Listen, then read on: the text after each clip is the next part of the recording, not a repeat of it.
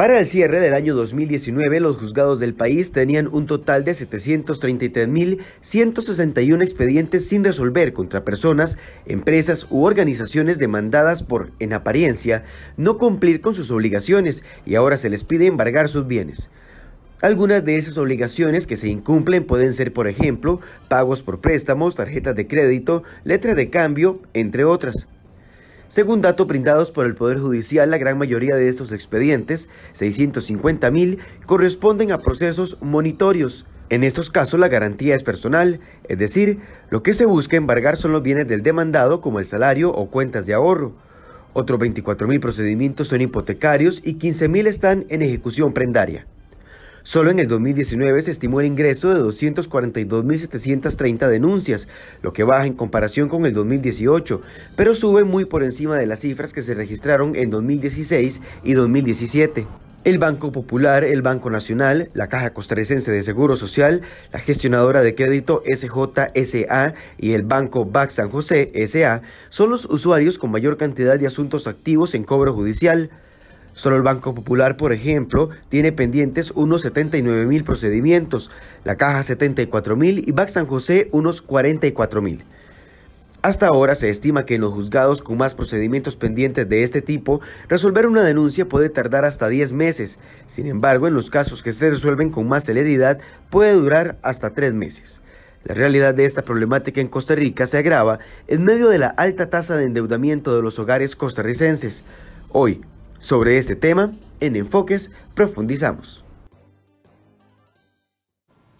8 con 15 de la mañana, muy buenos días, gracias por acompañarnos en Enfoques. Hoy queremos abordar este tema que definitivamente genera mucha preocupación desde la perspectiva del crecimiento que hay en la cantidad de demandas que pueden terminar en un embargo, ya les dábamos la cifra antes en la nota de contexto, pero además porque esa cantidad de demandas va en crecimiento, es fácil determinarlo eh, de alguna u otra forma, el, alto desempleo que existe en el país, la crisis económica que hemos vivido, la poca perspectiva, el poco crecimiento ha generado de que muchas personas caigan en esta situación. Entonces hoy queremos hacer un programa muy utilitario, no desde la teoría, sino desde la práctica, y para eso hemos invitado a Paola Gutiérrez, abogada laboralista, para que nos ayude a entender el panorama general y cuánto nos pueden embargar si es que llegamos a esa situación. Hay mecanismos de defensa previo a ello. Eh, cómo se puede uno calcular si eventualmente le están haciendo un rebajo eh, o un embargo salarial adecuado o si el monto está sobrepasando lo que indica la ley. Todo eso lo vamos a responder. Nada más, antes de darle la bienvenida a Paola, quiero pedirles que por favor nos envíen, si quieren, en el perfil público, en esta transmisión, sus casos y preguntas para poderlas leer acá y poder dar ejemplos, o si no, recuerden que está el correo electrónico enfoques.cereoy si ustedes no quieren que se mencione su nombre, enfoques.cereoy.com, vamos a estar leyendo las preguntas también en vivo. Buenos días, Paola, gracias por atendernos esta mañana después de esta enorme y larga introducción que hice hoy. Buenos días, Michael, muchas gracias por la invitación y me parece un tema muy importante que tiene a mucha gente preocupada, sobre todo por la situación de los embargos de salario y que la gente creo es importante entienda cómo funcionan, cuáles son los límites, la forma de cálculo y qué puede pasar eh, cuando a una persona le embargan el salario desde el punto de vista de trabajador y desde el punto de vista también de la, de la empresa.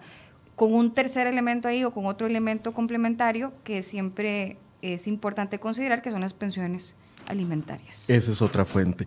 Le voy a pedir a nuestro compañero Federico Cruz que me ponga el primer gráfico que tenemos. Este es un estudio que hizo el Poder Judicial al mes de septiembre del 2019. Eh, en una tabla se muestra la cantidad de procesos de circulante que hay en los diferentes juzgados del país. Ahí pueden ver usted, y invito a Paola también para que veamos cómo se ha ido comportando las demandas o el circulante, tal vez Paola nos puede explicar qué es el circulante, eh, en esta materia que pueden todos terminar en embargo. En 2016 habían 453 mil casos eh, para el 17 subió a 536 mil, para el 18 667 mil, para el septiembre del 2019 733 mil, faltan los datos al cierre de 2019 que el Poder Judicial los va a entregar en marzo y por último una proyección que hace el Poder Judicial para el año 2021 donde 834 mil personas o empresas pueden exponerse a esto. Paola, es un problema creciente, claramente las estadísticas lo muestran. Por supuesto, si vemos lo que ha, subido del 2016 a lo que se proyecta para el 2021, y prácticamente se ha duplicado la cantidad de casos que están en, proceso de resolverse que podrían llegar a terminar en embargos o incluso en remate de bienes. Todo esto por situaciones eh, que las personas, por diversos motivos, no han podido cumplir o honrar eh, las... Eh, deudas. Las deudas, exactamente. Con lo cual es sumamente preocupante y además esto para el Poder Judicial también tiene un costo, ¿verdad? Se estima aproximadamente que un proceso de cobro le cuesta al Poder Judicial como 500 mil pesos.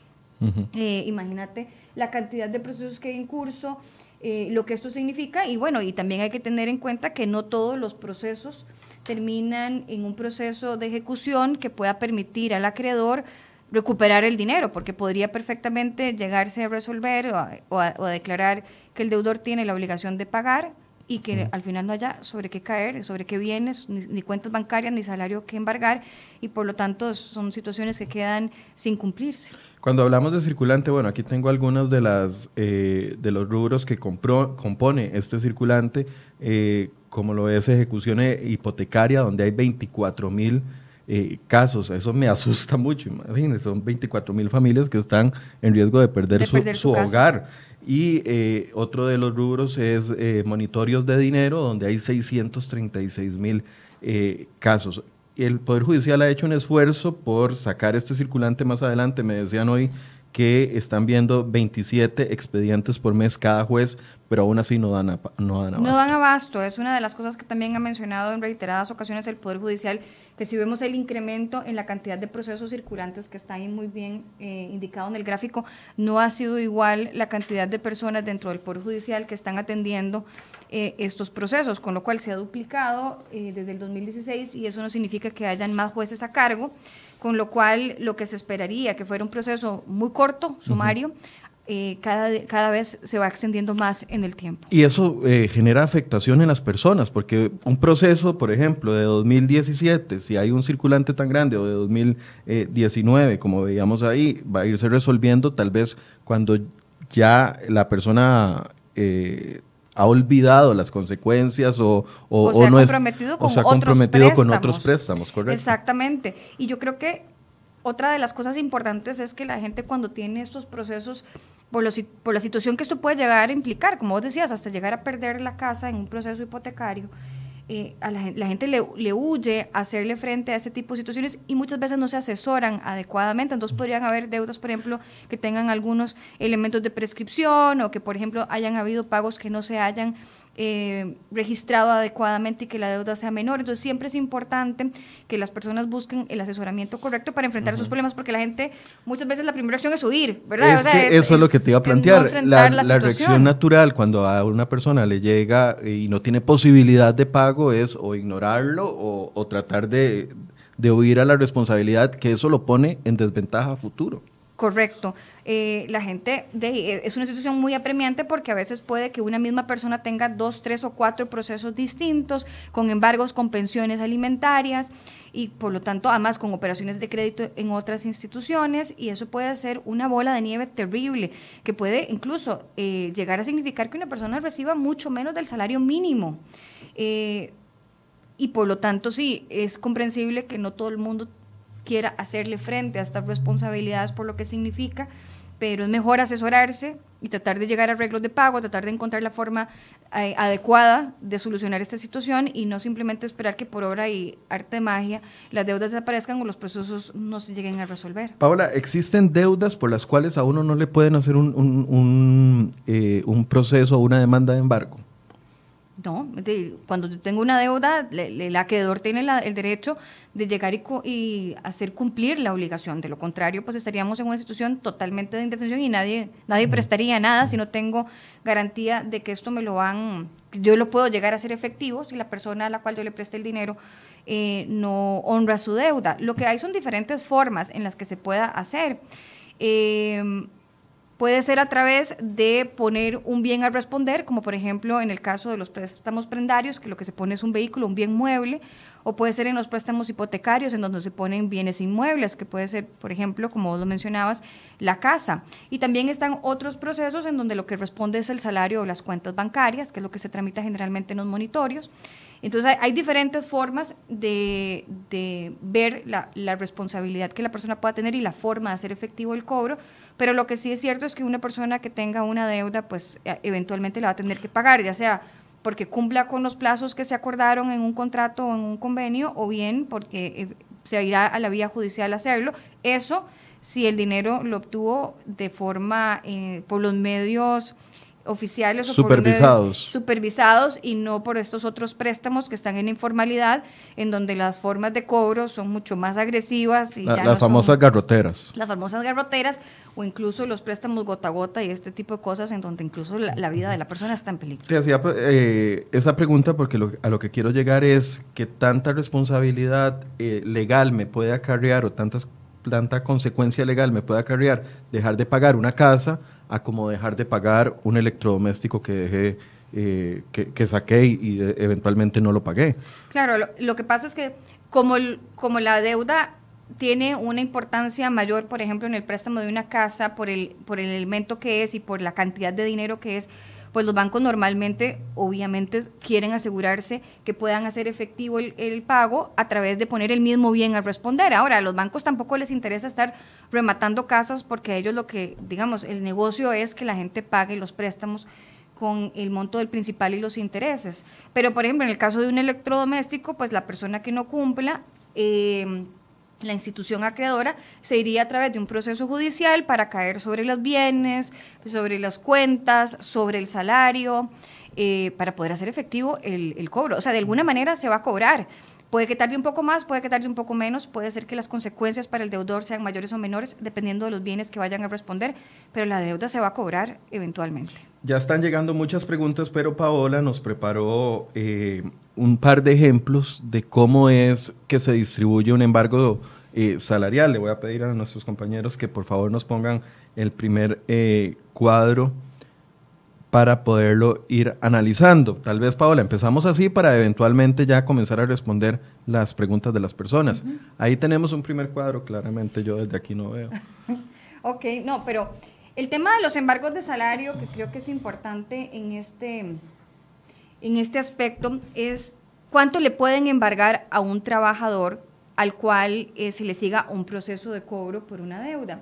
Entonces, hay que tener primero presente que el salario, por lo que significa para las personas y por su carácter alimentario, pues tiene una protección especial. Eso significa que el Código de Trabajo asegura que hay un monto que es inembargable. Entonces, independientemente de lo que el trabajador reciba, por salario, hay un, hay un monto que es inembargable que de acuerdo con el Código de Trabajo es equivalente al menor salario mensual que aparezca en el decreto de salarios mínimos. Tal vez si, si les parece empecemos con el otro ejemplo, el de, los, de un salario de 450 mil colones, porque eh, bueno, es un salario más común a la mayoría de personas. La forma de cálculo en realidad es, es muy similar, o sea, es la misma, lo que varía digamos, a la hora de calcular el salario líquido, pero veamos, el monto inembargable. Entonces, ¿qué es lo mínimo que yo como trabajador me voy a asegurar en caso de que haya un embargo eh, contra mí? Entonces, el mínimo inembargable, como les decía, es ese salario mínimo que aparece en el decreto de salarios que esté vigente en cada periodo. Actualmente es de 199.760 colones.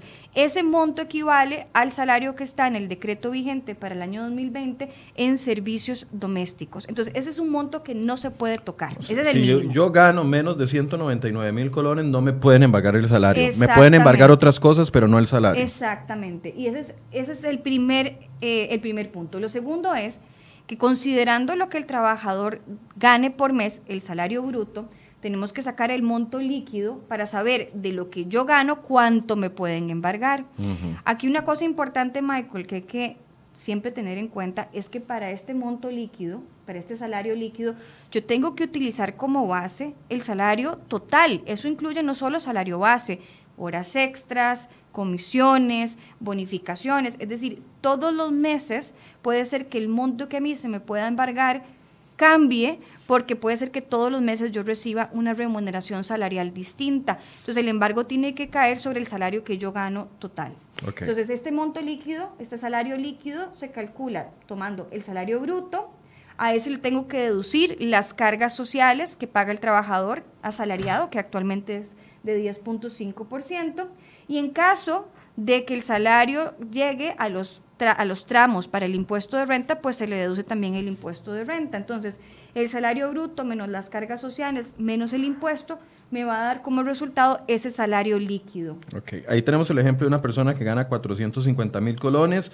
Para ver el salario líquido se rebaja las cargas sociales, que serían 47 mil 250 colones. No paga impuesto de renta porque está por el margen que está exonerado por la ley, y entonces el, el, punto de partida sería un salario de 402 mil. Exactamente, entonces la ley dice, ok, entonces ese salario que usted tiene, ese salario líquido que usted tiene, le vamos a deducir el monto inembargable porque eso se lo vamos a proteger, es un monto que no se puede ah, tocar. Y entonces todo el embargo va a recaer en el monto de 202 mil 202 mil que está aquí en el ejemplo. Entonces eso significa que una persona que gana 450 mil, para poderle aplicar el embargo, el embargo se va a aplicar sobre 202.900 colones. Ok, el salario bruto menos las cargas sociales y el monto inembargable que dice la ley. Exactamente. Entonces, lo que dice el Código de Trabajo es que se aplican dos tramos. Es decir, yo puedo embargar hasta una octava parte de ese salario siempre y cuando ese salario, eh, ese monto embargable, o sea, el monto que es embargable llega hasta tres veces el salario inembargable. Entonces, si nosotros vemos ahí, por ejemplo, tres veces la suma inembargable da 202 da mil, por lo tanto a mí lo que me pueden embargar ahí es una octava parte. Solo 25 mil colones. Solo 25 mil, entonces eso significa que una persona que gana 450 mil me pueden embargar 25 mil 300. La fórmula está hecha de manera tal que se protege, como se puede ver, es bastante... Eh, eh, poco lo, que se puede embargar en un primer embargo. Ahora, sobre un mismo salario pueden recaer tantos embargos como el salario lo aguante, siempre respetando el monto inembargable. Entonces, se pueden aplicar dos, tres o cinco embargos si el salario es lo suficientemente fuerte para soportar esas diferentes, esos diferentes retenciones. Ahorita vamos a ver el siguiente ejemplo. Entonces, a ver, si yo tengo una deuda de, eh, no sé, un millón de colones y tengo el salario de 450 mil. Eh, el, siguiente ejemplo, si quieren, me lo ponen en un ratito para poder desmenuzar este primero. Eh, debo un millón de colones y entonces el monto embargable, según este cálculo, con un salario de 450 mil, es de 25 mil colones. La consecuencia es que el embargo se me extiende en el tiempo, Exacto. más no en el monto que, me pueden bajar por mes. Exacto, entonces si, sobre esa persona cae un embargo por orden judicial, que esto es muy importante, la empresa en el caso de los embargos únicamente puede actuar sobre el salario del trabajador si hay una orden o un, un mandato judicial que haga constar que se le deduzca, de lo contrario el patrono podría ser acusado de retención indebida. Y el patrón está obligado a realizar esos embargos, no es si yo quiero o si no quiero. Y hay que tener mucho cuidado también, porque en algunas ocasiones el patrono trata de congraciarse con el trabajador y entonces de pagarle por otros medios o de contratarlo por servicios profesionales o tratar de ayudarlo, entre comillas, para que su salario no se vea embargado, pero el patrono podría tener una responsabilidad también si cae en ese juego. Entonces, claro, un salario de 400 mil, 450 mil, la gente puede pensar que le va a llegar cero. Si lo único que tiene es un embargo, pues se aplicaría hasta 25 mil por la forma en cómo está estructurado el cálculo en el código de trabajo. Aquí le, le planteo el primer ejemplo que nos lo envía eh, Gillo Morales Mora. Dice, a mí me quitaron todo el salario, trabajé tres meses sin recibir ni un colón, o sea, trabajé de gratis y esto me pasó por un embargo de un banco privado. ¿Eso es posible? No. Lo que hay que sí es que hacer la separación entre lo que es un embargo de salario, que es por mandato judicial, que tiene toda esta estructura y toda esta forma de cálculo. Y lo otro es que él puede tener operaciones crediticias por ejemplo, con cooperativas de ahorro, y de ahorro y crédito, en el cual si la persona firma un contrato y acepta que se hagan ciertas rebajos de las cuotas sobre su salario, el patrono tiene la obligación de cumplir con estas retenciones, pero cuando no es un embargo, sino es el cumplimiento de estas cuotas, por estas eh, instituciones específicas de ahorro y crédito, podría incluso llegarse hasta superar la suma inembargable. Entonces hay que hacer la diferencia entre lo que es un embargo por un mandato judicial o cuando, por ejemplo, una persona va y suscribe una, un contrato de crédito con una institución, se compromete a pagar una determinada cuota por mes en uno, dos o tres, cumple con los requisitos que están establecidos en el Código de Trabajo y por lo tanto no sería un embargo, sería la retención de una cuota que yo como trabajador autoricé, le comunico a mi patrono y con esa autorización el patrono tiene la obligación de proceder. También hay que tener, por ejemplo... Eso técnicamente no es un embargo. Eso no es un embargo, eso es que eso es una retención que yo voluntariamente firmé y... Exacto. El Código de Trabajo, por ejemplo, señala que el patrono está en la obligación de retener estas cuotas mensuales, que no son embargos, son cuotas para cumplir con estas obligaciones de crédito en el caso de, por ejemplo, eh, las instituciones legalmente inscritas de crédito que estén bajo los principios de las cooperativas o cuando sean cooperativas de ahorro y crédito. Incluso también se incluyen las cuotas a las cooperativas en general por formar parte de cooperativas o a las organizaciones sindicales. Ok, Paula, voy leyendo preguntas y vamos, eh, si hay temas que estoy dejando por fuera, usted me, me avisa. Dice, por ejemplo, tengo una deuda en el Banco Popular, la misma ya cumplió 10 años desde el último día que hice un pago. Había un proceso de embargo sobre un carro que después me lo robaron y no tengo bienes a mi nombre y tampoco me embargaron el salario. ¿Esta deuda puede prescribir? prescribir? ¿Qué debo hacer para solicitar la prescripción? Sí, las deudas no son vitalicias. Las deudas sí tienen un plazo de prescripción, dependiendo de cuál es el origen de la, de la deuda.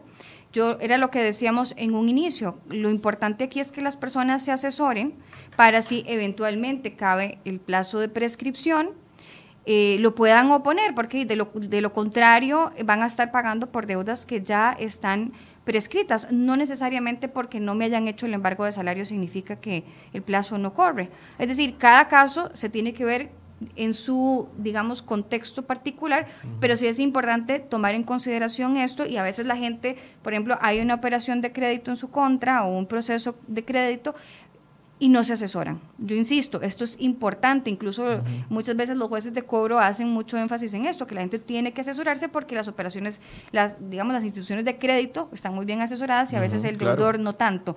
Con lo cual no es que exista una solución mágica para evitar el cobro de las deudas, pero por lo menos que sí dentro de los límites y dentro de las posibilidades que legalmente el ordenamiento tiene previstas. Ahora, esto no debe servir eh, para decir, bueno, voy a dejar prescribir mis deudas y, después aparezco sin nada. Hay consecuencias. Claro, y además, bueno, está todo el, el, registro en cuanto a las deudas que una persona tiene y cómo esto puede incluso afectar su expediente crediticio para eventuales préstamos o situaciones, digamos, que tenga interés en tramitar en los bancos. La idea, evidentemente, es que si a una persona le prestan, pues de que no sea que espere a que cobre el plazo de prescripción. Pero si eventualmente ya pasó el plazo de prescripción, pues entonces hacerlo así, indicar en el expediente. Pregunta esta misma persona, el fondo de capitalización laboral lo tengo con, en el mismo banco donde no pagué la deuda y podría retirarlo en abril. ¿Eso se podría retener? En principio no, el fondo de capitalización laboral no es embargable y la cuenta en la que está es una cuenta específica y así está establecido una ley de protección al trabajador para lo que tiene que ver con el fondo de capitalización laboral. Incluso también hay que tener en cuenta que la gente que recibe pensiones, las pensiones no son sujetas de embargo, salvo, por ejemplo, la ley constitutiva de la caja señala que por pensión alimentaria las pensiones sí se pueden embargar, pero por, un por una deuda las pensiones no son embargables. Ok. Aquí hay otro caso que me parece muy interesante porque es la situación de muchas personas, no los que son deudores, pero sí los que son fiadores. Ajá. Y nos pregunta eh, una persona, el año pasado le serví como fiador a un familiar en el Banco Nacional. Me contactó seis meses después el banco para decirme que estaba atrasado y que debía más de 600 mil colones en intereses y que el crédito ya estaba en proceso judicial. Yo les dije que por qué no me habían localizado desde el primer mes y no hasta los seis meses después. Ellos me dijeron que fue un error del banco. El crédito ya está en proceso judicial, pues ya, ya pasar ya ha pasado una suma más alta y complicada. La pregunta es cuánto tarda y cuánto es la suma que me debe pagar, que debo de pagar como fiador, ya que el crédito, ya que él paga 150 mil colones de pensión alimentaria por mes y gana 300 mil colones, o sea, no le pueden embargar. Exacto, sí. Eh, vamos a ver, muchas veces la gente se compromete o acepta ser un deudor fiduciario y no se da cuenta que es que está asumiendo la responsabilidad igual que la persona que pidió la plata. Es decir, el fiador está al mismo nivel que el deudor. pueden llegarle a cobrar exactamente igual, es una responsabilidad solidaria con lo cual eh, en algunos momentos se hace con personas que son amigas o personas con las que se tiene confianza, pero uno nunca sabe cómo va a reaccionar el obligado principal sobre la deuda y eso puede acarrear responsabilidades para el que está como fiador. Entonces, la, el, eh, quien tiene el crédito a su favor puede ir también en contra del fiador y hay que tener en cuenta que cuando a uno le hacen un embargo, el embargo se calcula sobre el monto principal, es decir, sobre el monto que se hizo la deuda, más los intereses totales y además un 50% para cubrir otros, otros intereses y las costas del proceso, con lo cual son montos importantes que pueden estar, que puede hacerse cargo del fiador por mucho tiempo, por muchos años. Ok. Eh, y, y las mismas reglas de embargo que usted nos explicó, para el ejemplo del deudor aplican para el, ejemplo del fiador. Sí. Digo, con ese mismo cálculo. se puede, sí, eso aplica para cualquier embargo de salario. Que creo que aquí, Michael, es importante eh, tomar en cuenta que el Ministerio de Trabajo, a través de la Dirección Jurídica, ha venido desarrollando la eh, interpretación de la ley en cuanto a los embargos de salario, en cuanto a cuál es el salario mínimo inembargable, eh, y se han ido aclarando algunos temas porque realmente el código es muy limitado en cuanto a la regulación. Es un artículo del Código de Trabajo, el 172, que habla sobre el embargo, pero tiene implicaciones muy importantes para los trabajadores y si uno lee el artículo realmente es muy complejo en cuanto a la forma en cómo está redactado. Hay en el Ministerio de Trabajo una página en Internet, si uno pone Ministerio de Trabajo, embargos de salario, viene una calculadora inmediata. Entonces uno pone nada más el monto del salario que uno está devengando, el monto bruto del salario, el salario total, y la calculadora indica cuánto puede ser el monto que se pueda embargar si alguien tiene dudas respecto a eso. Voy a pedirle a mis compañeros que por favor lo busquen para poderlo meter dentro de, el, dentro de los comentarios del programa. Eh, en, el, en, la página del Ministerio de Trabajo. yo tengo aquí la dirección, se las ah, puedo pasar también. Eh, entonces es, realmente muy amigable en el sentido de que la persona no tiene que ir a hacer los cálculos como los vimos ahí, porque realmente no son complicados.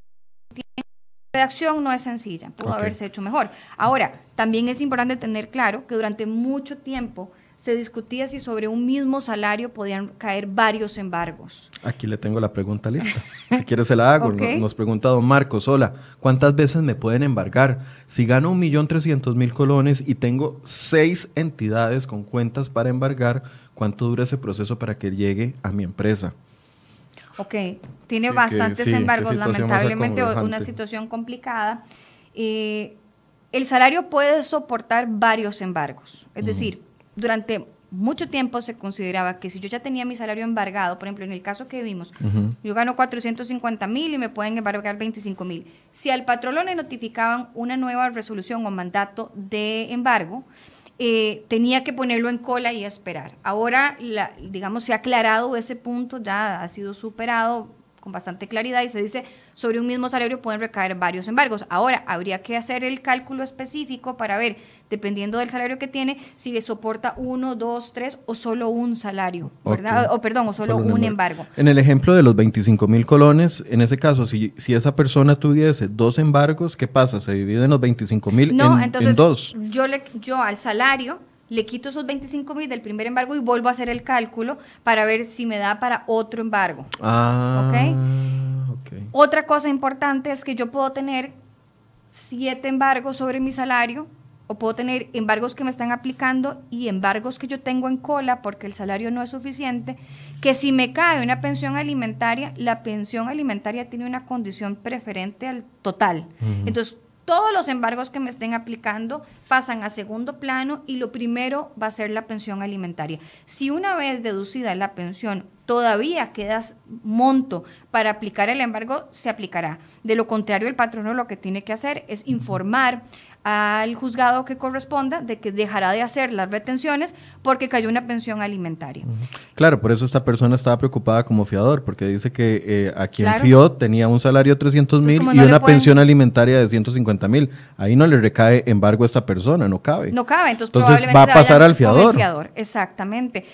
Otra cosa importante, Por eso hay que tener cuidado. Sí, que a veces uno, digamos, ve que las personas que es parte, creo, y esto es bien importante, de la educación financiera, y ahora que se discute todo el tema de las tarjetas de crédito y todos los porcentajes y, el, asunto de la usura y los proyectos de ley que se discuten, creo que el, tema de la educación financiera es importantísimo, porque nos comprometemos asumir responsabilidades que tal vez no estamos seguros de cuáles vayan a ser los alcances o de cómo nos puedan perjudicar. Sí, por eso eh, decía Richie Díaz también, eh, esta situación denota la necesidad de implementar educación financiera en Costa Rica. La oferta de tarjetas y paquetes crediticios está a la orden de cualquiera y el tema está en tener claro cómo y por qué endeudarse con motivos realmente prioritarios y no con que sean gustitos de domingo. Y es que a veces se cree también que, que las personas nos endeudamos para consumir eh, productos que son de necesidad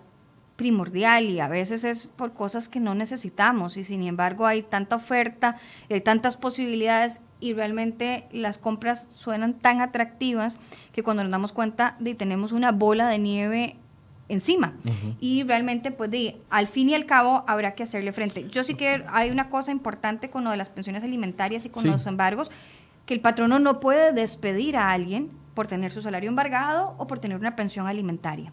En el caso de la pensión alimentaria, la ley específicamente señala que nadie puede ser despedido por esto, porque también desde el punto de vista de empresa, los patronos... Sí, hay empresas que les molesta tener una persona altamente endeudada porque están llamando al trabajo, porque lo distraen o porque reciben anuncios en, el Departamento de Recursos Humanos, etc. Y es que además también de parte de algunas instituciones de crédito, a veces la forma de cobro es muy agresiva.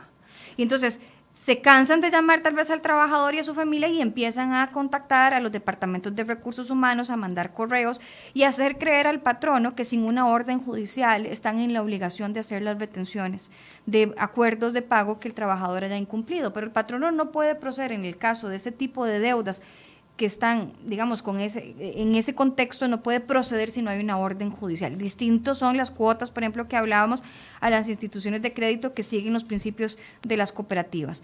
Eh, o, por ejemplo, préstamos con el Banco Popular, porque en el caso del Banco Popular, su ley establece que aquellas operaciones que tenga el trabajador con el banco, el patrón no está en la obligación de hacer las retenciones de las cuotas, ya sea de los ahorros voluntarios o ya sea de los préstamos que el trabajador haya asumido con el banco. Sí, por, e, de hecho el Banco Popular es el, el número uno en establecimiento de demandas por, por no pago.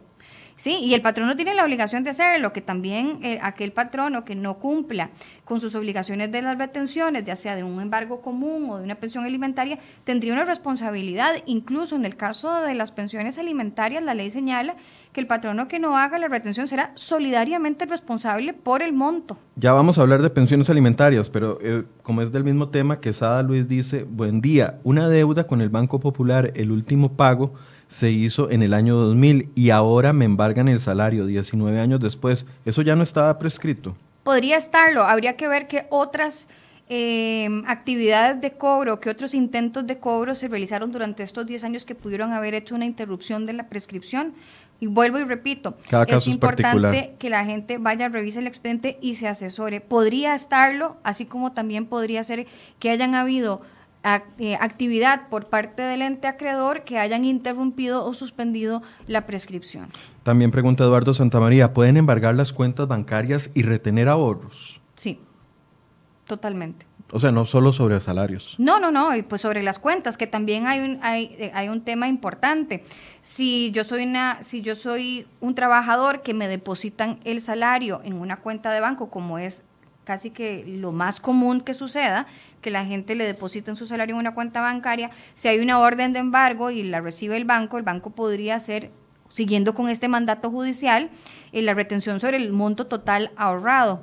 Eh, la Sala Constitucional ha señalado que, que lo que correspondería es que antes de que caiga el embargo, la persona le haga, eh, le informe al banco que esa es una cuenta exclusivamente para el depósito salarial, que no es una cuenta de ahorro común, porque si son cuentas en donde únicamente cabe el salario, pues para que se aplique la protección en cuanto al embargo, porque de lo contrario, si a mí me depositan en una cuenta y me retienen el 100%, pues estaríamos dándole la vuelta a la protección que el legislador estableció en el Código de Trabajo.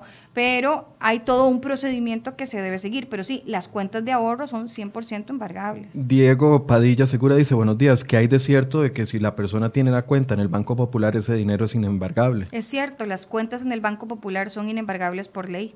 Ok. Entonces eso hace que tener una cuenta en el Banco Popular pueda resultar ser muy atractivo por ser inembargables. Hablemos de las pensiones. Cuentas de ahorro, ¿verdad? Las cuentas de ahorro. Hablemos de, la situación de las pensiones alimentarias. Porque, eh, bueno, sabemos de que muchas de las personas que no pensión alimentaria, eh, algunas están desempleadas, otras no quieren pagar, pero hay también un alto sector de que tiene salarios bajos. ¿Aplicaría este principio de los 199 mil colones inembargables incluso para el tema de pensiones alimentarias? No. Para el tema de pensiones alimentarias, el Código de Trabajo señala que se puede embargar hasta el 50% del salario. Ok, allá hay una situación especial, completamente distinta. Sin embargo, hay un criterio muy interesante de la Dirección de Asuntos Jurídicos del año pasado del Ministerio de Trabajo, en donde señala que la ley de pensiones alimentarias no indica ese límite que dice el Código de Trabajo, es decir, la ley de pensiones alimentarias en ningún lado dice que es embargable hasta el 50% del salario. Entonces, si a mí como patrono me llega una orden judicial, por ejemplo, en el caso del trabajador que gana 450 mil colones, de que le retenga 420 mil colones, de acuerdo con el Ministerio de Trabajo, este criterio del Ministerio de Trabajo, el patrono tiene la obligación de retener el total de la pensión. Y el trabajador afectado tendrá que ir a hacer los trámites respectivos en el juzgado que corresponda para solicitar una disminución en cuanto al monto de la pensión, si es que el monto de la pensión supera el 50% de su sueldo. Pero claro, tenemos por un lado el Código de Trabajo que dice que el salario no puede ser embargado por pensión alimentaria hasta en un 50%, es el máximo, y por otro lado, tenemos una ley de pensiones alimentarias que dice simplemente que el patrón no tiene la obligación de retener sobre su salario, el salario del trabajador, la pensión total. Entonces, si esto sucede, el trabajador lo que tiene que ir es a justificar en el juzgado que corresponda una disminución en el monto de la pensión, pero el patrón no tiene la obligación de retener. Es decir, esto de lo que vimos del cálculo aplica para embargos comunes, no para pensión alimentaria. Ok, dice Gabriel Rodríguez, tengo una pregunta. Si una persona tiene una propiedad compartida a nombre suya y de otro pariente, ¿hay forma de que embarguen esa propiedad a pesar de que no sea el 100% de las acciones de, de la persona endeudada? Habría que ver cómo está esa propiedad inscrita en el registro y cómo está el tema de los derechos para saber si se puede ir sobre la totalidad de la propiedad o sobre una parte de la propiedad. Ok. Tengo más preguntas acá, pero son tantas que todavía no le, no le he llegado. Dice, si aparte del salario de, de un salario de un empleado que tiene... Ah, ok. ¿Se puede embargar un salario de, una, de un empleado que tiene incapacidad por los últimos seis meses? Muy importante la pregunta, y es que en realidad un trabajador que está, que está incapacitado. Gracias a doña Nidia que nos hace la pregunta. Sí, doña Nidia, una pregunta bien interesante y eso me recuerda otro tema que también es muy interesante y es que mientras un trabajador está incapacitado, el contrato de trabajo está suspendido, con lo cual el trabajador no está recibiendo salario. Es decir, yo como patrón es un subsidio y que además a partir del tercer día lo paga la caja. Esto salvo que en la empresa existiera o en la institución alguna condición más beneficiosa de reconocer un subsidio mayor, pero no es salario como tal, con lo cual no se podrían aplicar embargos sobre estos montos, sobre estos eh, pagos que no son de remuneración salarial, si es un embargo contra el salario. ¿Y si la orden del juez ya está girada? Habría que informar que este trabajador se encuentra en periodo de incapacidad y que por lo tanto hasta que la persona se reincorpore no se podrán hacer los trabajos de ahí en adelante. Yo no los puedo hacer de forma retroactiva. Pero sí es importante comunicarlo al, al, despacho judicial para evitar que se pueda interpretar que el patrono lo que está haciendo es evadiendo la responsabilidad de hacer estas retenciones. Que también, por ejemplo, eso podría pasar, el otro día me preguntaban en el caso de ahora que las huelgas no, se, no, no van a justificar el pago de salario.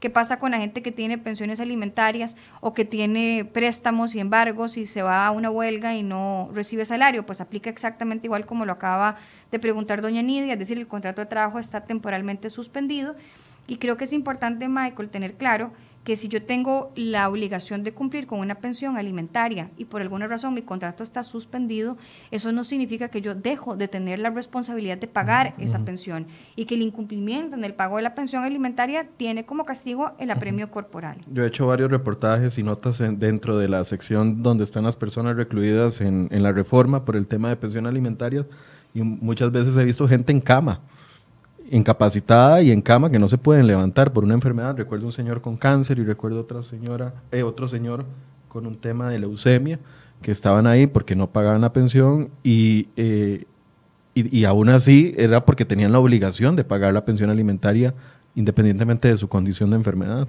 Exacto. Y se vuelve, se vuelve un círculo vicioso porque mientras estoy, en la, mientras estoy con el apremio corporal no la pago, pero tampoco la persona obviamente la va a recibir, no significa tampoco que se me perdonan las deudas que tenga hasta ese momento, igual las sigo acumulando. Es una situación realmente complicada, en algunos casos es la irresponsabilidad y la indiferencia del deudor, de, la persona que tiene la obligación de la pensión alimentaria, pero en otros casos es la imposibilidad total de hacerle frente, ¿verdad? Ese es otro tema que deberíamos de hacer un programa, Paula.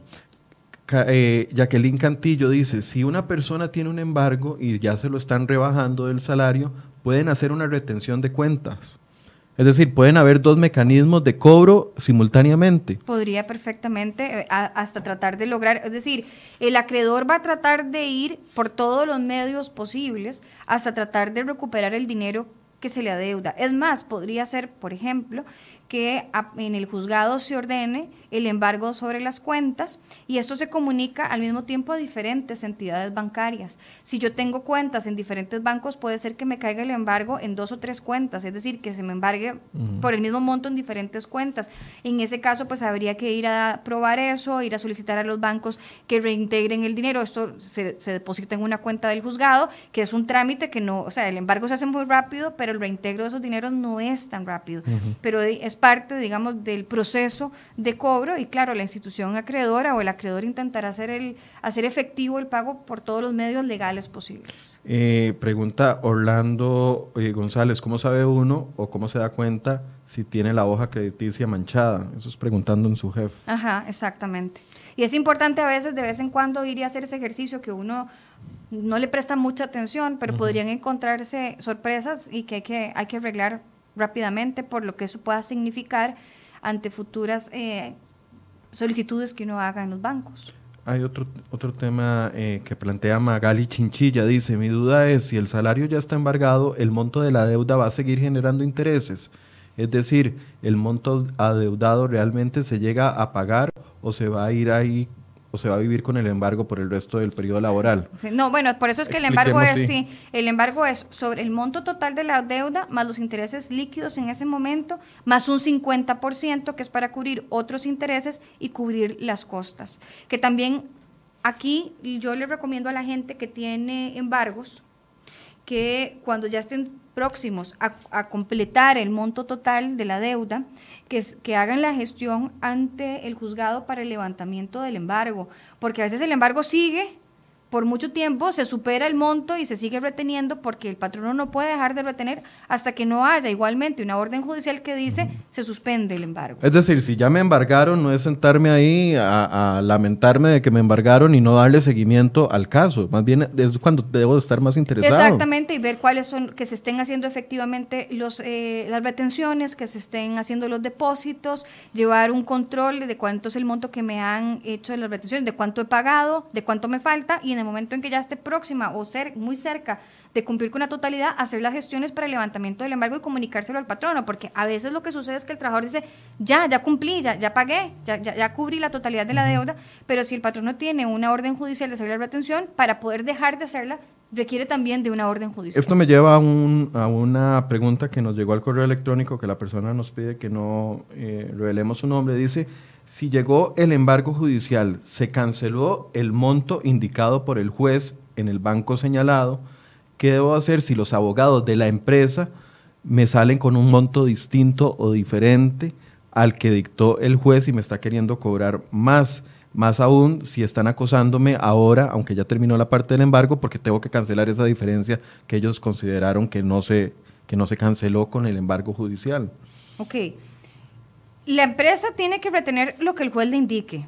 ¿verdad? Es decir, si hay un monto o hay un saldo que todavía queda supuestamente a favor de la institución acreedora de ese, de ese, de ese préstamo, tendrá que ser por la vía judicial. Es decir, si a mí, por ejemplo, yo como patrono, el juzgado me dice que Paola Gutiérrez tiene un embargo por un millón trescientos, una vez que ya se cumplió ese millón trescientos y yo tengo el levantamiento del embargo, yo dejo de retener. Yo no puedo retener más allá porque sería una retención indebida. Si hay unos cálculos de que queda un saldo a favor, eso se tiene que hacer por la vía judicial. Y, y no sé, le entendí que eran los abogados de la empresa. Ajá. Pero los abogados de Es la decir, empresa... como que Michael demanda a Paola ante un juez porque le tiene una deuda, eh, el juez establece que son 600 mil y se lo rebajan a usted de la cuenta, pero eventualmente yo no estoy de acuerdo con esos 600 mil y digo que su deuda no eran 600 sino 800. Vaya la vía judicial por ese saldo en descubierto y yo como, y, y, pero si a mí me ordenaron retener 600 y ya retuve los 600 y tengo la orden de levantamiento, yo no puedo seguir reteniendo porque ahora resulta que hay otro saldo ahí a favor del acreedor.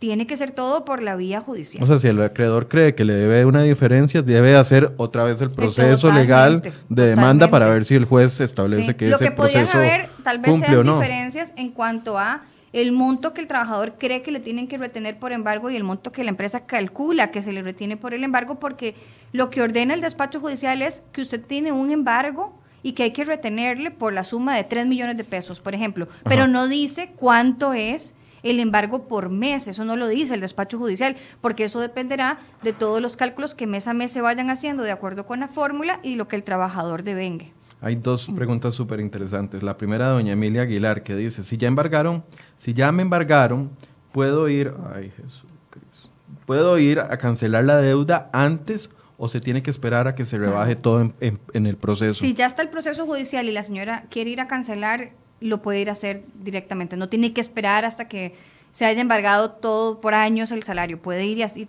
y hacer la cancelación de lo que adeuda y los intereses ¿Y que qué hace con el recibo? ¿Lo lleva al juzgado y pide un levantamiento del, Exacto. Tiene que ponerse de acuerdo con la institución acreedora, ver cuánto es el monto total que adeuda, hacer la cancelación y luego solicitar el levantamiento del embargo. Y Dani González plantea un tema que también lo he escuchado mucho. ¿Qué pasa si yo me declaro en quiebra? O sea, ¿se puede uno declarar en quiebra? Esa es la primera pregunta. Y dos, ¿qué pasa? Como persona física, bueno, y lo, lo peor que puede pasar es que los acreedores intenten por todos los medios tratar de hacer efectivo el cobro, digamos, ya teniendo yo una sentencia ejecutoria en donde dice, sí, me debe tanta plata y que la persona realmente no tenga ningún bien sobre el cual se le pueda caer. Los bancos estarán pendientes de la apertura de cuentas bancarias, compras de bien, digamos, compras de vehículos, eh, para poder hacer efectivo. Pero si la persona no tiene ningún bien sobre el cual se le pueda caer para hacer efectiva la deuda, sí, pues el, el acreedor quedará sin poder recuperar ese dinero. Pero además, declararse en quiebra no es algo que yo digo, "Hey, Michael, estoy en quiebra, sorry No, no, y todos". además habría Es un que ver- proceso, es un término legal, correcto. Claro, no, y además habría que ver efectivamente que la persona, digamos, no pueda más bien haber incurrido en un delito penal para tratar de evadir la responsabilidad y el cumplimiento de sus deudas. Pero de, muchas veces sucede, muchas veces pasa que eh, una persona debe y no tiene absolutamente nada, no tiene trabajo, no tiene bienes, o, o los salarios que recibe es un salario muy bajo, o tiene otros embargos, o tiene pensiones alimentarias, que aunque tenga un ingreso no permite ser efectivo el cobro de la deuda. Nos dice Daniel Miranda, hace unos años tenía un embargo debido a que el deudor no pagó. Duré tres años y medio ya que se estaba acercando y cuando ya se estaba acercando a la finalización del embargo, la empresa me contactó indicándome que si no pagaba, giraban otra orden de embargo ya que el monto retenido era para la protección durante los tres años y medio que yo pagué de los intereses y todo subió y, si, y que si no cancelaba me iban a llegar un segundo embargo. Puede ser. Sí, sí, sí, sí, mientras haya montos pendientes, si haya una orden judicial, pueden llegar varios embargos.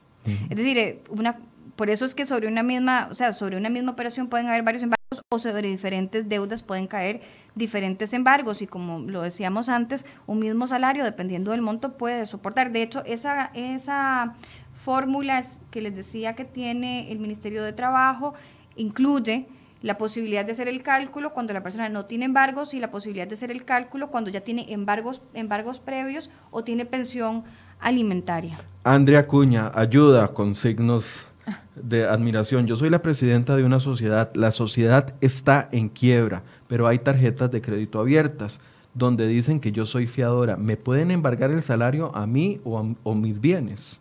Si ella está respondiendo como persona física, podría eventualmente verse en la responsabilidad de tener que asumir esas deudas. Habría que ver en qué condición está ella respondiendo por esas deudas, si es eh, como persona física. Ella, como tal, podría tener un problema. O sea, si es fiadora de las tarjetas como persona física, ahí sí le pueden aplicar los, los embargos. Habría que ver cómo está. Pongamos el segundo ejemplo, por favor, de que nos trajo Paola con un salario, ya habíamos hecho el ejemplo con un salario de 450 mil, ahora veamos el cálculo si la persona gana más de 950 eh, mil o más, porque la condición aquí distinta es que la persona le retiene el impuesto sobre la renta. Exactamente, entonces aquí una persona que tiene 950 mil pesos de ingresos brutos, entonces vuelve volvemos a lo mismo, el monto inembargable es el mismo que en el caso anterior, eso permanece independientemente de lo que el trabajador devengue. Ese monto inembargable, que como decíamos, es el menor salario mensual que aparezca en cada uno de los decretos de salarios mínimos,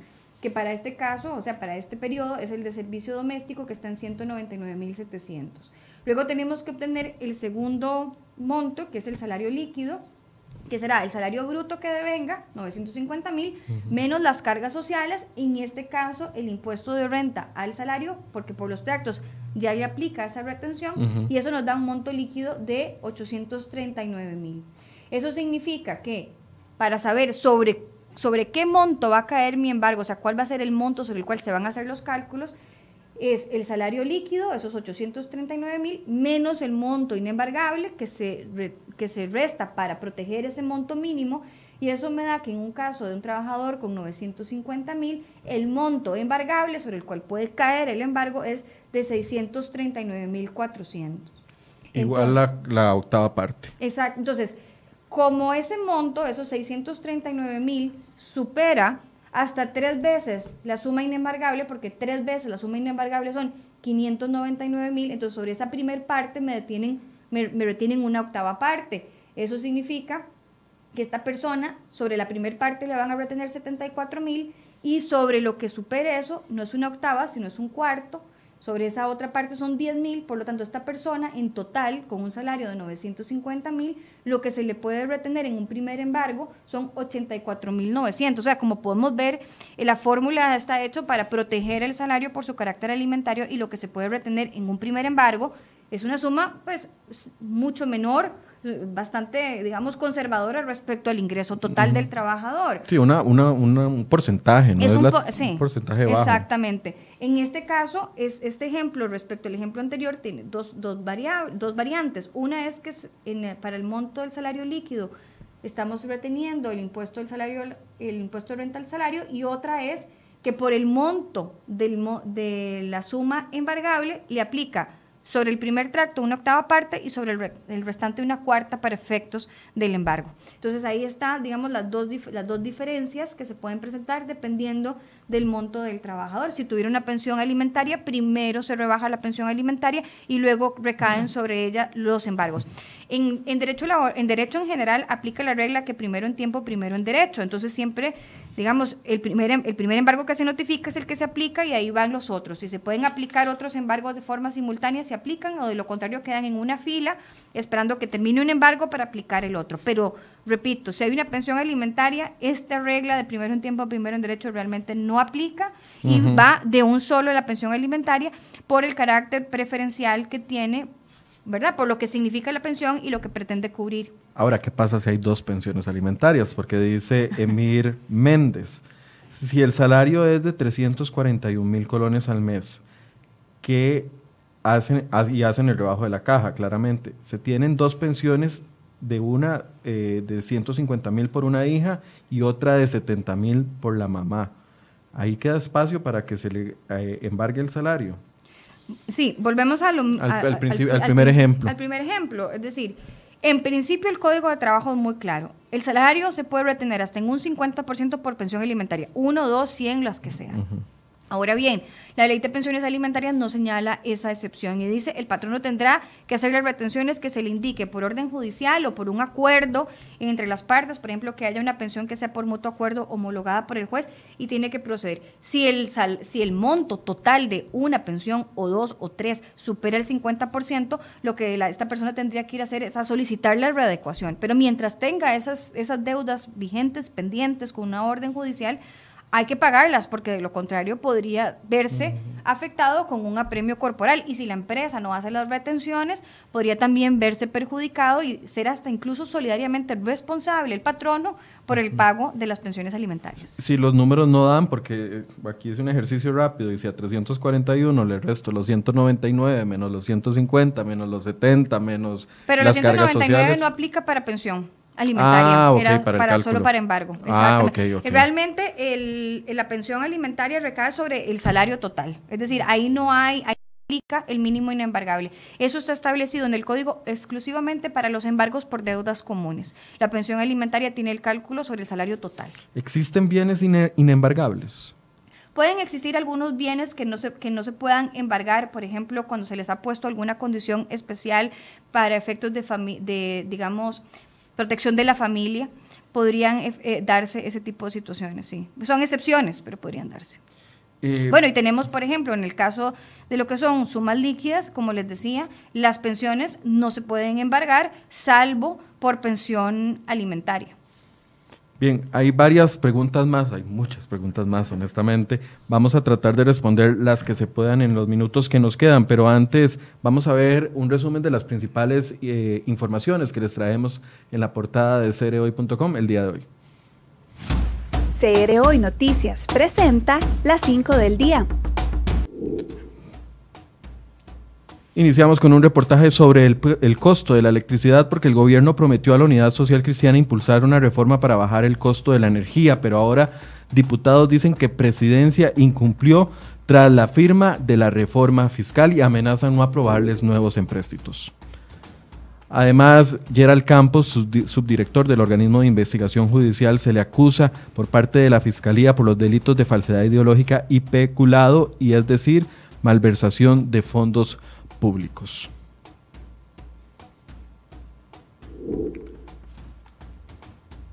Y una tapa de plástico, así como lo oye, permitió al OIJ llegar hasta una ferretería en la que se compró una botella de Ciner con la cual quemaron un cuerpo en 2017. Esta es una investigación y traemos un reportaje completo en la portada de cereoy.com.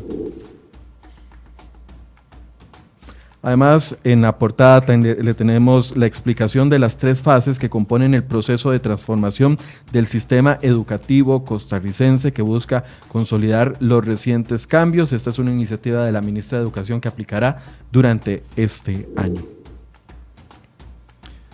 Y las autoridades repatriaron ayer desde Panamá a una niña de 13 años en estado de embarazo, quien estaba viviendo con un hombre de 61 años. Toda la información sobre este caso de relación, nuevo caso de relaciones impropias, la traemos en la portada de cereoy.com.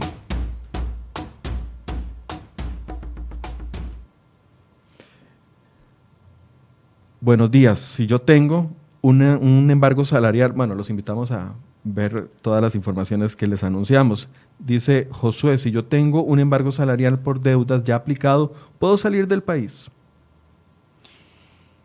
salvo que tenga una limitación para, digamos, por orden judicial, podría salir del país. En el caso de la pensión alimentaria, se señala expresamente en la ley que la persona que tenga que cubrir esta obligación no puede salir salvo que haya aceptación por parte del beneficiario de la pensión alimentaria o bien que haya hecho un depósito de 14 meses de la pensión, que significa un año completo, más el aguinaldo, más el salario escolar. De lo contrario... Solo en temas de pensión alimentaria. En, la ley de pensiones alimentarias así está expresamente establecido. En otro tipo de embargo no hay prohibición de salida del país. Eh, dice, tengo una pregunta, ¿cuánto dura una deuda en general para que prescriba? Eh, ya habíamos dicho 10 años, pero están hablando específicamente de casas comerciales, telefónicas o entidades financieras. Eh, adicionales. No sé si está dentro de la misma categoría. Sí, hay deudas que prescriben en cuatro años y otras deudas que prescriben en diez, dependiendo de, digamos, de cuál es el origen en particular. ¿Por qué no explicamos esa diferencia? Bueno, no lo tengo tan claro exactamente en cuáles sí y en cuáles no, pero en principio la regla general es que la prescripción es de 10 años, salvo casos específicos que están también señalados. Ok, vamos a buscar esa información. Yo sé que Paola, como es tan estudiosa, nos la va a traer muy pronto. Eh, esta es una sobre embargos en el extranjero. Dice, ¿de qué manera me pueden embargar si tengo una deuda en Costa Rica, pero yo estoy viviendo en otro país y no soy asalariado en este país, ni tengo bienes a mi nombre? Bueno, si no tiene, o sea, vamos a ver, si no tiene bienes en Costa Rica, eh, volvemos a lo mismo. Es muy difícil hacer efectiva la deuda.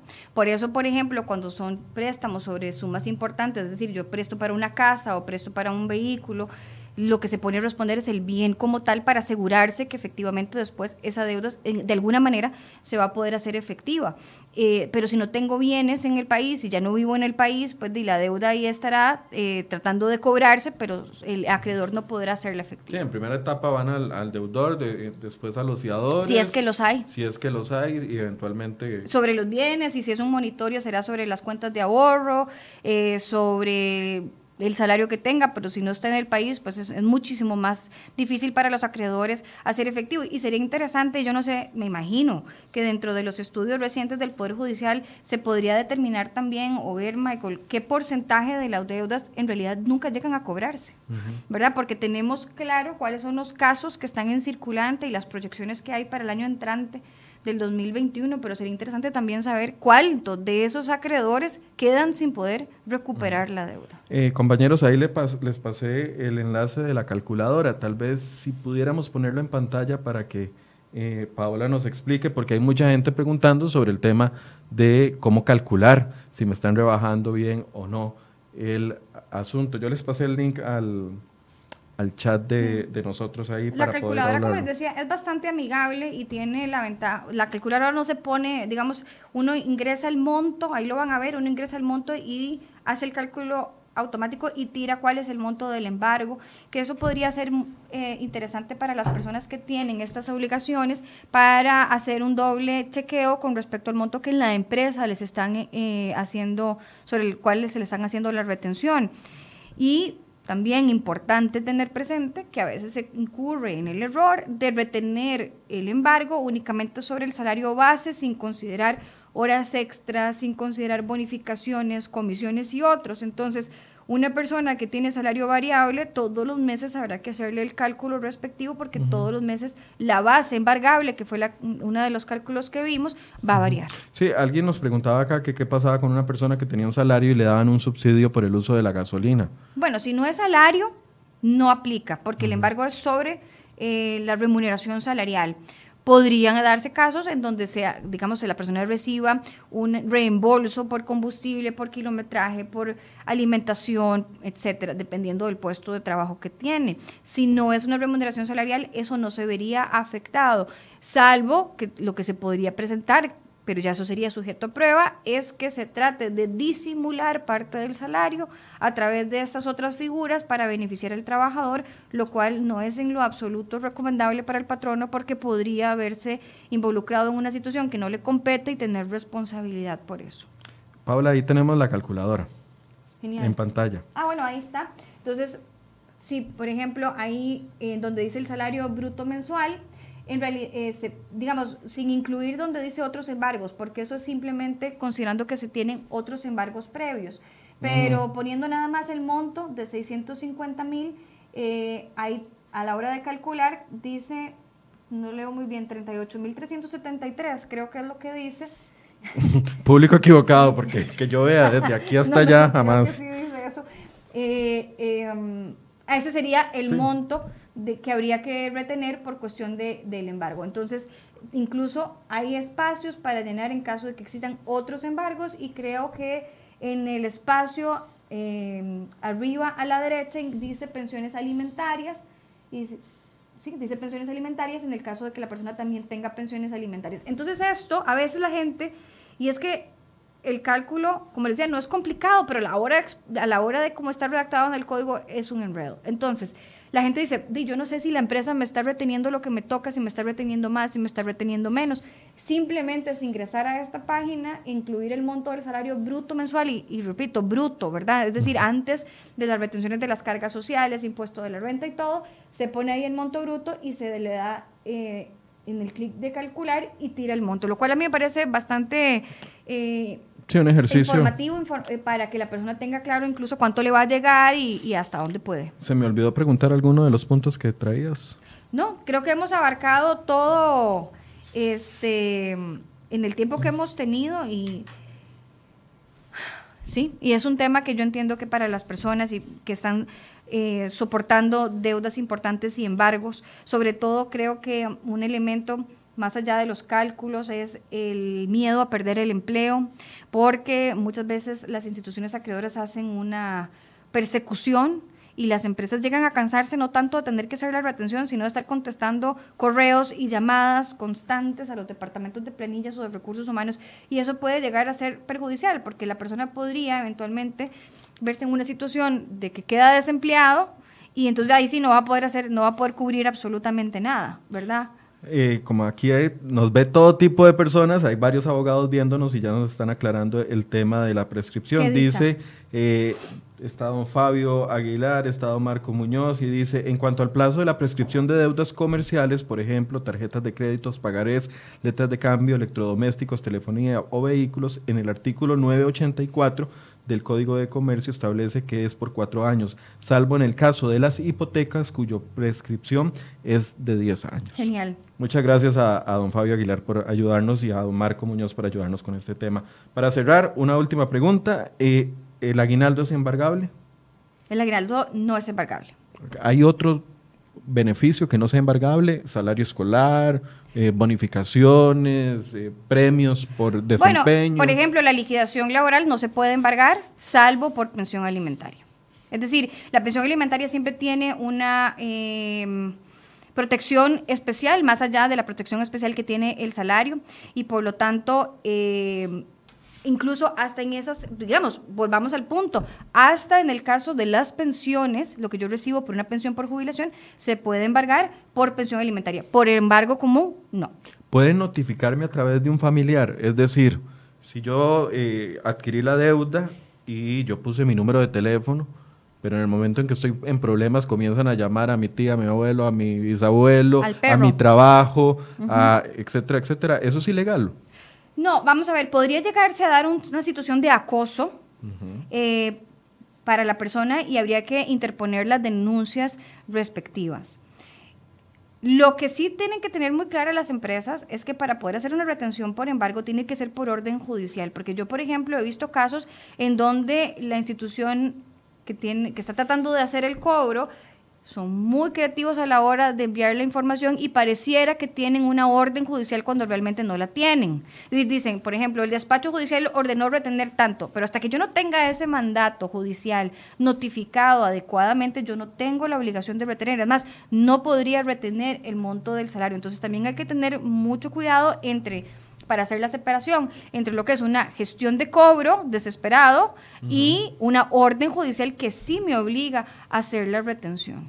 Definitivamente, Paola, la educación financiera es una clave importante. Aunque estemos a, un nivel de endeudamiento alto, siempre hay formas de poder educarse y tratar eventualmente de solucionar los errores del pasado. Claro, y es que además la educación financiera eh, ayuda un montón, no solo a evitar tener esos problemas, pero sino también a que si ya se tienen ese tipo de problemas, cómo poder hacer una readecuación de las deudas para poder enfrentar la situación de la mejor manera posible, con el menor costo, de una forma ordenada, que se dañe lo menos posible mi récord crediticio y poder salir adelante, no desesperarse más de la cuenta y llegar en poco tiempo o en el menor tiempo posible a tener de nuevo una, una, una vida financiera saludable. Y esconderse no funciona de nada, más bien se vuelve en contra de uno. sí, y, y, además es sumamente angustiante y, tener que llegar a, los trabajos a decir, págueme por servicios profesionales o no me deposite y págueme por cheque, ya de por sí de entrada, eso genera mucha eh, duda, inseguridad, es un planteamiento que para mí es incorrecto y tarde o temprano la deuda llegará a, a cobrarse, es decir, no va a desaparecer. Muchas gracias, Paola. No, muchas gracias, Michael, por la invitación. Y tenemos pendiente el tema de pensiones alimentarias. Cuando quiera. Vamos a hacerlo en los próximos días. Y también muchas gracias por su compañía, gracias por sus preguntas. Vean que cuando ustedes preguntan, el programa se vuelve muchísimo más rico porque se pueden solucionar y abarcar situaciones que tal vez no teníamos contempladas dentro de lo que establecimos a la hora de la entrevista. Entonces, agradezco mucho sus preguntas. Ojalá les haya quedado claro el panorama y si no recuerde que puede repasar este programa con calma, está colgado en cereoy.com en la sección de enfoques y también en nuestro sitio o nuestra página de Facebook, ahí también hay en videos una sección donde están todos los programas de enfoques para que los puedan repasar. Y si tienen nuevas preguntas, envíelas al correo electrónico y podemos habilitar un espacio adicional para abarcar dudas que no quedaron resueltas el día de hoy. Muchas gracias a Paola y muchas gracias a ustedes por su compañía. Muy buenos días.